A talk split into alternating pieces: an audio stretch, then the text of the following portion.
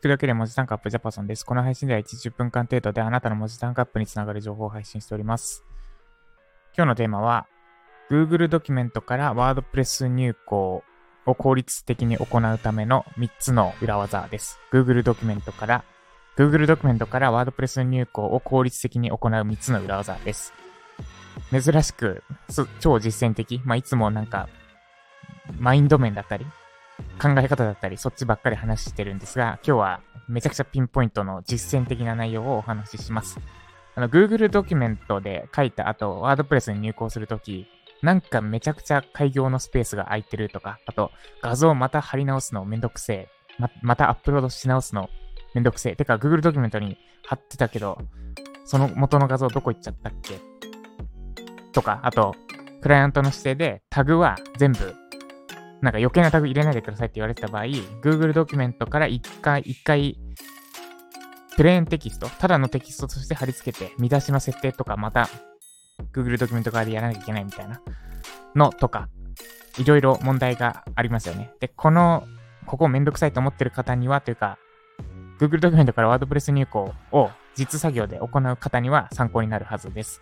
で、今言った3つの悩み、すべて私が言ったやり方で解決できます。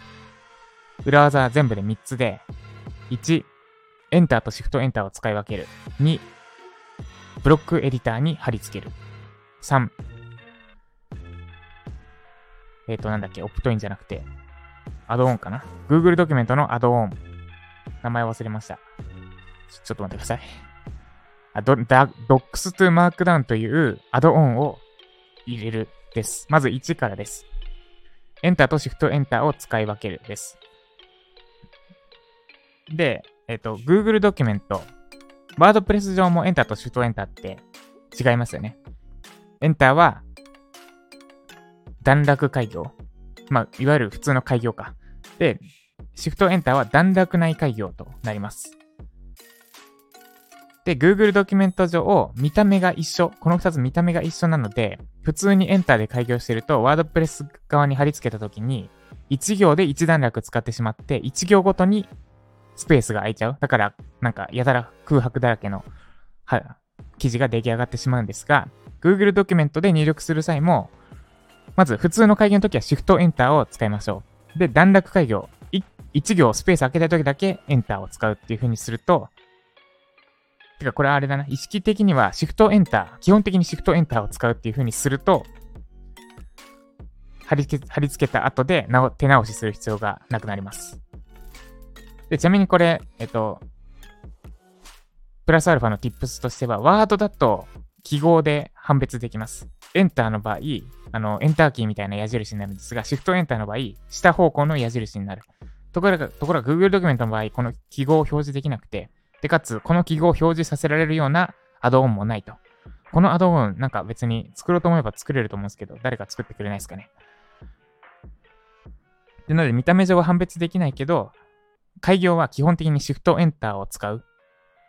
で、あの、見出しとか、リストとか、そういうのを使うときだけエンターってやると、貼り付けた後に変な空白が消えます。これが一つ目です。シフトエンターとエンターの使い分け。マインド的には基本的にシフトエンターを使うです。で、二つ目が、ブロックエディターに貼り付けるです。で、なんとなんとなんですが、画像 Google ドキュメントに貼り付けた画像は、クラシックエディターだと貼り付かないんですが、ブロックエディターだと貼り付いてくれます。これ気づいたと結構衝撃だったんですが、なんで、ブロックエディターに貼り付ければ画像はいちいちアップロードしなくていい。勝手にアップロードされて、勝手にポンって Google ドキュメントのサーバーに、あ、ワードプレス上のサーバーにアップロードされて、Google ドキュメントに表示された画像がそのままワードプレスに貼り付きます。これが2つ目ですね。これはシンプルですね。2つ目がブロックエディターを使う。貼り付け先にブロックエディターを指定する。で、3つ目が Docs to Markdown というアドオンを使うです。で、これはクライアントから変なタグ入れないでくださいって言われた時に有効です。このプラグインっていうのかな ?Google ドキュメントの場合。拡張、アドオンか。この Docs to Markdown ってアドオンを使うと、HTML、CSS、CSS は正確には入ってないか。HTML 言語にコンバートできます。Google ドキュメントの内容を。要は、見出しにって設定した場合は、H2 タグが両方に入るみたいな。あと、リストも、リストは何でしたっけ ?LY タグでしたっけ？っていう風に HTML タグに変換できる。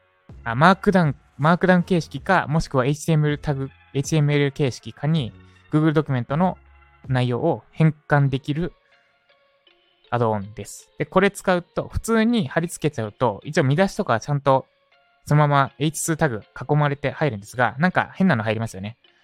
えっと、変なタグが入るんですよ。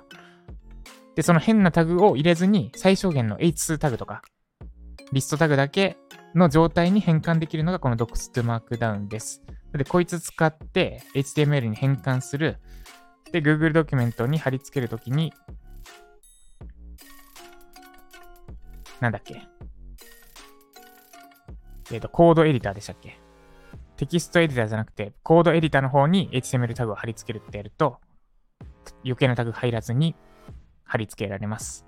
で、注意点として、もう勘のいい方はお気づきだと思うんですが、この余計なタグ入れないっていうのと、画像をそのまま貼り付けるっていうのは両立できません。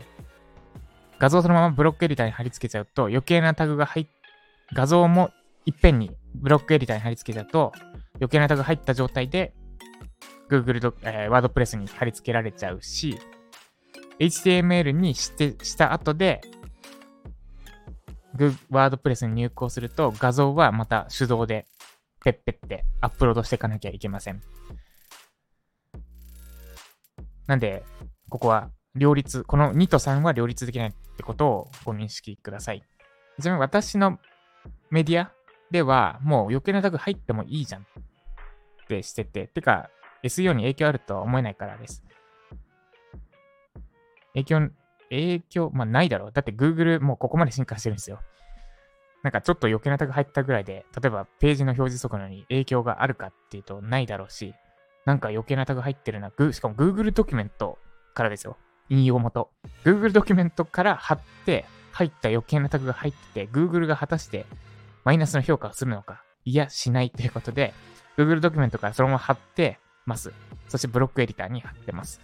で、だから Google ドキュメントで書く。で、自分で見直して手直しもする。手直しする。で、ブロックエディターに貼り付けておしまい。っていう風にやってます。ぜひ実践してみてください。一応おさらいです。Google ドキュメントから WordPress 入稿する際の3つの裏技。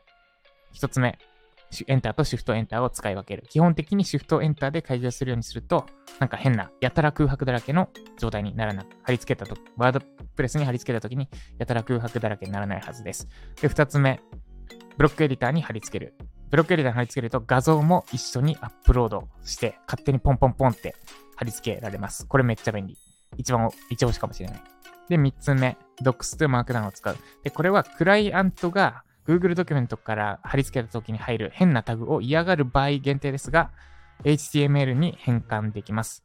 あちなみに、あの、Notion とかにアップロードする場合も、Google ドキュメントで見出し作る。